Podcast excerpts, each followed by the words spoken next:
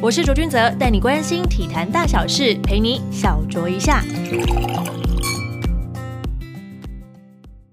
欢迎收听小酌一下，我是卓卓。这一集呢，我们非常开心邀请到马拉松赛事的常客，每一次在播报马拉松赛事的时候，一定会听到他的名字的，也是我们台湾杭州亚运的马拉松代表选手曹纯玉。纯玉你好，嗨，大家好，纯玉。纯玉近期结束的大赛呢，就是在七月份美国尤金举行的田径世锦赛，交出了两小时四十七分零二秒完赛的成绩。不过在这个比赛的过程当中，其实有八人无法完赛，而且纯玉本人在这场赛事里面也遇到了很多戏剧性的，就是高潮迭起。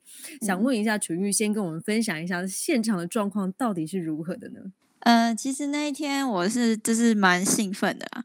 那其实前一天自己身体其实稍微有一点跟以前不太一样，这样就是可能会一直想上厕所。那当然，我那时候以为就可能紧张或是什么，然后也没有想说可能有确诊啊，当时都没有这么想，因为想说就是不要吓自己。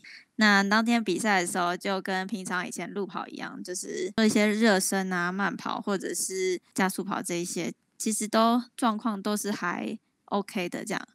然后在比赛开跑前，嗯，前大概一分钟左右，我才把口罩给摘下来这样子。那在比赛过程当中，其实我没有。太就是可能就是因为看到很多国际选手，就实在是太兴奋了，这样就可能想跟他们跑了这样子。对，然后就也忘记自己可能昨天有点状况，那就实在是很兴奋这样。然后在比赛到后段，大概到三十五之后开始，可能就有点掉速了。那那时候其实身体还没有太大的感觉，到大概三十八多，那时候最后一个水站前。才开始有点发觉自己没有办法控制自己的脚，就是会一直想要跌下去，这样就是好像没什么力气，然后身体好像一直要往前扑。那我当时一直试着想要把身体的重心移回来一点，但是发觉好像就是没有办法，就是一直在一直在很挣扎的状态，对，就是在跌下去这样。那我那时候就想着。可能想说叠一次，可能第二次可能就会好一点之类的，就想说会稍可能有稍微休息一下之类。可是没想到，就遇到这种状况，是一叠再叠，一叠再叠这样，然后就一路就这样叠回了终点，这样。哇，天哪！因因为。我们知道说马拉松最怕就是中途稍微有一点停下来，尤其是完全静止那个状态，它再次启动的那个动能会很难把它找回来原本的那种速度感。对对对，而且你的状况是一叠再叠，天呐！你当下有没有觉得说我是谁？我在哪？怎么会发生这样的状况呢？有，当下有点紧张，但是那时候就是想着，反正就剩几公里了。就是想说，嗯，我一定好的玩，一定可以这样，有点像骗着自己，然后就一直一直跑回终点，这样，就真的这样子告诉自己，然后跌跌撞撞的跑回到了终点。对对对对，就觉得自己还还是很有意识在的，就是只是没有办法控制我的脚，就是没有办法持续跑很久，就是他可能跑到一一段时间，他就会没有力气，我可能就会往下跌这样子。嗯哼嗯嗯，因为我们知道说。马拉松的女子选手其实会比较辛苦的一部分，就是如果说真的比较没那么幸运，在那个月份遇到了我们的姨妈期来的话，其实 确实会稍稍影响到一点点我们的就是赛事的一些表现嘛。那你曾经一一定在前面的比赛也有遇过像是生理期来拜访的时候，那这一次你觉得有因为这样子真的是影响到你的表现吗？还是你觉得说可能是真的确诊的状况其实影响你比较多呢？呃，我觉得生理期来也是多少有影响啊。就是平常我在训练的话，生理期来也都会比较特别会喘。就是在比赛的时候也是有，但是可能就是因为太兴奋，就是 没有 没有掌握好那个肾上腺素的感觉，对，然后就变得可能再加上也不知道自己确诊。然后可能核心温度比较高，或什么自己都没有感觉这样。嗯，对，因为纯宇你是在赛后经过 PCR 检测才阳性确诊，就是新冠肺炎这件事情嘛。那你现在已经是完全康复，你觉得有因为这样子确诊的关系，就是影响到你就是整体的体能上面，或者在训练上面的表现吗？到目前为止的感觉，我目前为止感觉是没有太大的改变啊。那很多人都说可能会有很喘啊，或者是什么样的状态，但是我想说，可能是因为我刚比完赛，我也有休了几天之后再跑，那有可能因为是 休了几天之后就，当然跑起来也会比较 喘这样子。对啊，那我在确诊的时候也没有咳很多，就是没有一直喉咙很痛或者是一直咳嗽，所以嗯我觉得应该状态来说是还好，就只有嗅味觉有点问题这样子。那哦后来也都有康复。嗯哼哼，这场赛事是你目前就是在你的路跑生涯当中，就是遇过最艰辛的一场吗？嗯，算是，就是第一次发生这种状态。就整个人失速，然后又遇到类似热衰竭，又刚好又很不巧的遇上了生理期，结果在终点站 查验以后又确诊，真的是还蛮戏剧化。而且 你还是坚持可以把它跑完这件事情，我觉得是最最了不起的一个状态。也怎么 样去把它支撑下去呢？虽然说你当时是骗自己说，哎，我我就算跌跌撞撞也要跑回终点，但是你那个时候到底心中在想些什么，让你支撑到就是跑完这场比赛呢？因为我觉得这一场比赛排名啊，好不容易进前一百名，然后也有可能最坏就是这一场就是最后一次世锦赛，所以我就觉得一定要跑完。然后也嗯想着台湾也有很多跑友都在帮我加油，可能就在终点那里看我什么时候进来，所以我觉得我一定要就是要跑回终点这样子。就是带着对自己的期待以及跑友们对你的期望，然后就努力的拼向终点，这样子。对对对，嗯哼，我们在一开始也有介绍说，那个陈玉也是我们杭州亚运的女子的代表选手嘛。那我们知道，女子全马的参赛标准是两小时三十五分整。在去年的二零二一年台北马拉松上，你是以两小时三十三分五十一秒完成了就是国内全马的连霸，这记录目前为止应该短时间之内不太会有人可以突破这个成绩。那你当时你知道说你达到亚运的标准的时候，你是什么样心情呢？当下心情还好诶、就是因为我还是比较看重成绩啊。那开心的部分也还是有，但如果说我可以再破 PB 的话，可能会更开心这样子。嗯，算开心的部分就是终于可以去亚运这样，因为女生好像没有人去过亚运马拉松的部分，那能第一个去，我觉得还蛮开心的。嗯，因为你的 PB 是在一样是台北马嘛，好像是在二零二零年的台北马拉松的两小时三十二分四十一秒，对吧？对，就还是想要突破自己的成绩，在同样的一场赛事上面，我觉得是不是呃，所有的跑者们在对于自己的 PB 上面，都会希望在同一个赛事去打破吗？你自己会有这样子的算是目标吗？还是在其他的赛事里面去破自己 PB 也是可以的？呃，在其他赛事也是可以，就是主要就是近几年都是因为疫情关系啊，所以比嗯。较没有办法出去这样，然后大部分会比较选择国外的比赛这样，因为可能哦。天气会比较好，或者是赛道上会比较适合。对，嗯哼，因为我们知道说，因为你近期的这些大赛呢，以及训练呢，都是在非常炎热的夏天当中去进行训练跟比赛的。那尤其又遇上了疫情这个关系，你近期大概都是这一两年都怎么样去准备自己长距离的赛事？因为我看到好像你有在做一些高海拔的训练等等，你觉得它对你最大实际上的帮助是什么呢？嗯、近几年我们都一样，虽然没有办法出国异地训练，那我们就在阿里山进行异地训练。那我们在这几年就是会比较避开人群的部分，这样。尽量还是是可以脱口罩的情况之下去进行训练，对吧？对对对啊，就是找地方，就是 可能比较没有人的地方这样。嗯哼。对啊，那戴口罩，你有尝试用这样的方式去训练过吧？一定有尝试过。那你觉得这样跑起来感觉如何？慢跑还行，但是你真的要戴着口罩跑，强度真的太困难了。如果说戴着口罩，然后大概跑个就是五六分速的话，你应该跑个在两公里就觉得天哪，不能呼吸了，会有这样感觉吧？会啊会啊，慢跑还行啊，慢跑还戴得住，但是你嗯真的实际上要跑间歇或者是长距离比较快一点的速度，可能就没有办法。尤其是口罩湿掉之后，它就会闷住，这样会很不舒服。嗯，完全没有办法呼吸的那种感觉。对啊嗯哼。那我们知道说你，你近几年其实，在路跑成绩进步的幅度其实蛮大的。那你自己在准备的过程当中，你有在运用一些什么新的，像是运动科学的训练方式吗？或是有在给自己做一些不一样的训练的调配，才有这样的进步？嗯，有这次呃比较不一样的训练方式，有没有增加了那个负重登山这样子？嗯，就是 我觉得还蛮特别的。你有没有觉得很痛苦吗？因为原原本平平时都是在平地跑比较多，然后突然要上上下下。呃，那个负重登山我们是用走的，但是就是要背很重的东西这样子。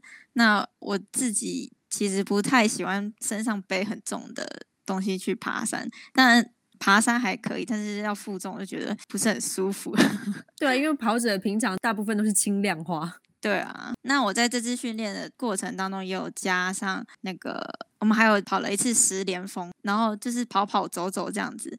那我觉得真的哦，跟平地跑起来真的差很多。嗯哼，对啊，你那个时候负重大概是多重呢？好像十二还是十三公斤吧。我天哪，有没有觉得脱掉之后自己身轻如燕？有啊有啊，都可以飞起来了。那因为近几年呢，其实因为大家都知道说跑者可能都没有办法出去国外去做异地训练的情况之下，有些跑友会去转战像是越野跑啊等等之类的。你有自己想说要去多多做这方面的尝试吗？呃，越野跑有想过，但是经过那一次那个十连峰，我觉得 蛮辛苦的。先缓缓这样。对对对对对。嗯哼，因为我们知道说去年你还有一个就是伤势，就是左腿有一些受伤嘛，很多时间都是跟这个伤势共存。然后今年上半年其实是用健行啊、台北大纵走等等的这些训练来做一些调整。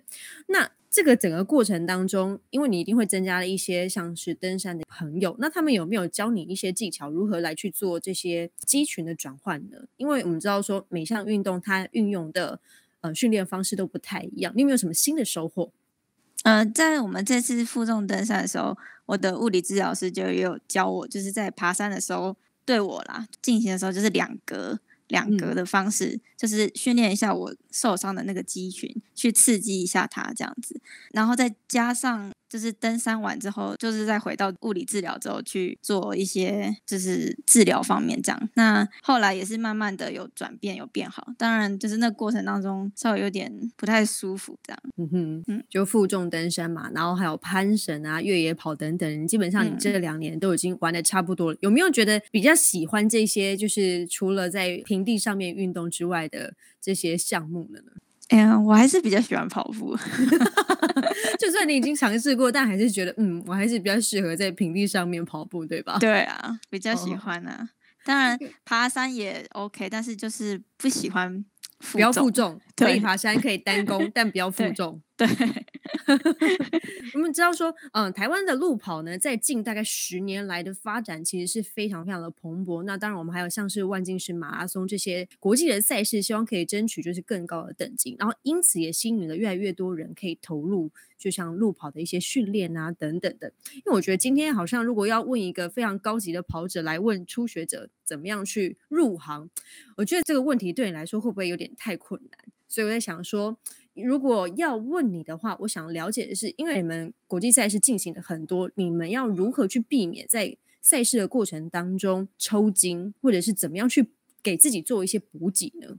嗯，预防抽筋的部分，嗯，可能就是。吃香蕉，然后跟补充美容液，嗯哼，以及运动的那个运动饮料，这样。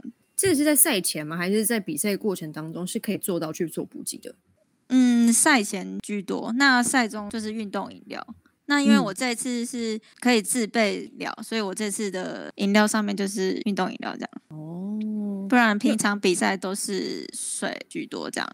就喝水这样子而已。对对对，然后，因为我其实转播过大概两届的那个万金石马拉松，我们会知道说，其实跑者在跑步的过程当中，他们其实不太会去吃其他的东西，因为不太像是铁人三项，他们可能在骑车或者是在上岸的时候，他们需要去吃一点补充自己热量的那些食物等等，在马拉松比较少见到这些就状况，对不对？嗯，像我这一次比赛，在那个他们的补给桌上，其实就只有水而已，只有水而已。对对对对。然后其实这些什么香蕉那些，都是在可能赛前平常就已经补充好这样。嗯哼，那大概就是他补充的时间会是在赛前大概多久呢？会去完成这样的动作？其实每天都会在赛前，就是每天会吃香蕉跟运动饮料，这样。就就比方说比赛前的一个礼拜。一定要就是是频繁的让自己的身体记住你接下来要比赛的感觉，对吧？对啊，那赛中我自己也会吃一些果胶，大概十公里左右，接近十公里的时候就会吃一包这样子。哦，所以你们身上大概会就你个人而言，你大概会带几包？我大概带四包。四包嘛，对不对？嗯十公里再吃一包这样。那其实除了这些补给之外呢，因为长距离的马拉松赛事基本上就是一连串的意志力共存跟自我对话。那你通常嗯比赛当中，你都在想些什么？比赛当中通常就想着配速吧。那当然，这次就频繁的看，就是手表说我现在配速大概多少这样子。会啊会啊会啊会看，嗯嗯然后可能过程当中有的时候会有一些歌曲或是什么，就是有点那种励志的歌那种，会在脑海里面不断的循环这样。循环播放。对对对对，然后就这样，可能就让自己专注力可能不要一直在比赛上嘛，就是会怕自己太太用力这样，然后就会一直想着可能音乐啊，或者是想着配速，然后就是这样子到终点。嗯哼，那你平常训练的时候是会听音乐的吗？会有歌单出现？慢跑才会有听音乐，那在跑一些课表的时候就不会。嗯哼，那你平常听的音乐算是属于就是很很很重金属的那种节奏感很重的吗？不一定，有时候可能因为慢跑不会一直都是很很嗨或者是很重金属类的，就是偶尔也会有一点抒情歌那种。哦，但我嗯们在比赛过程当中应该不会就是 play 到这首抒情歌，对吧？对对，应该是不会。因为纯玉你跑龄也已经蛮久的，所以我们蛮好奇说你在成长的过程当中是怎么样去接触到田径这件事情，而进而去喜欢上它。因为大家可能从小时候最一开始会的运动就真的是跑步，那对你而言呢？嗯、我其实从小就喜喜欢跑步啦，就是从小学四年级的时候，就那时候因为我平常我们家就离国小很近，嗯然后我通常都很早就到学校。那我每次在等的时候，在等开门的时候，就看到很多男生女生都在那个跑道上面那边跳跳绳，然后想，哎，这一群人是什么？就是对他们有点好奇。然后后来就班上的老师就说，哎，刚好田径队要招生，嗯然后也告诉我们说，那个在操场上一直跳绳的，那就是田径队。那我那时候就想说，那我就去试试看看这样子，然后就真的有被选上，然后就一路大概一路到现在都没有停过。就都没有停过，所以你在那个时候就发现其实自己蛮擅长跑步这项运动的，对吧？没有觉得擅长，但是觉得蛮好玩的。你是觉得这个过程是好玩，可是训练可以是一群人，可是你真正在比赛的时候，你只有一个人呢、对，可能因为那时候是呃国小，所以它都是短距离，最长就两百公尺，对其实就几秒就结束了。那后来到国中是八百、千五，那那个时候就觉得也没有到觉得不喜欢，但是就是那时候成绩也不是很好，因为自己没有速度嘛，所以就是年纪越长，跑的项目就会越来越长，这样子。哦，所以你大概在什么时候发现自己其实比较适合就是专攻就长距离的项目呢？大概在高高中吧，中高中，高嗯中，对。因为你在高中的时候有拿下全中运的女子就五千公尺项目的铜牌，嗯，对，所以是从那个时候你就觉得，嗯，我好像应该要慢慢的转型到长距离的项目。对啊，对啊，那时候就觉嗯得自己的八百、千五都成绩也不是很好，那五千、一万比较可以拿到成绩这样子。然后长嗯大之后就是越跑越长，跑半马、啊全就越马这样，就越来越 长，越来越长，发现跑的时间也越来越长。对不过你啊到大学的时候，似乎是有遇到一些就是转捩点，因为面临就毕业之后可能要找工作啊等等的，或者是你想要持续就是呃跑者这个身份，进而转换一些跑道。你有想过说就此放弃吗？那个时候有挣扎一点，就是因为嗯考上研究所嘛，就想说要不要就是认真读书这样子。但其实我当时想要报考研究所，主要还是想要继续比大专杯，因为哦我一直有个目标，就是那时候想要被大专杯拿上就是前三名。嗯然后那时候大学都没有都没有拿到，就想说啊，那研究所试看看，就再给自己机会这样，所以就哦希望自己说不要后悔，所以就还是一直在天津上嗯坚持下去这样。那你从小四跑到现在都没有停下来，你你觉得自己最喜欢跑步的原因是什么呢？以及跑步觉得对你的人生的意义有哪些，所以才会让你就是一直这么坚持？蛮喜欢就是追求成绩的那种成就感吧。就跟数字挣扎的这个游戏对对对，因为那时候其实国小的时候，就是老师会有会测一百公尺啊，可能最多就是两趟。那你跑得越好的时候，成绩越快的时候，比上一趟好，或是破 PB 的时候，就会有可能就会有一些小奖励啊，可能可以喝饮料啊，或是什么。那我就觉得我我好喜欢这样子一直追求成绩这样子。嗯哼，嗯，然后就到现在。哦，喜欢一直追求进步的自己就对了。对啊，嗯哼。不过你在追求进步的这个途中呢，其实有一个非常重要的跑友兼教练，就是你的男友右任在你身边。你觉得他带给你在训练跟比赛当中有什么实质上的一些支持吗？你觉得他给你最大的帮助是什么呢？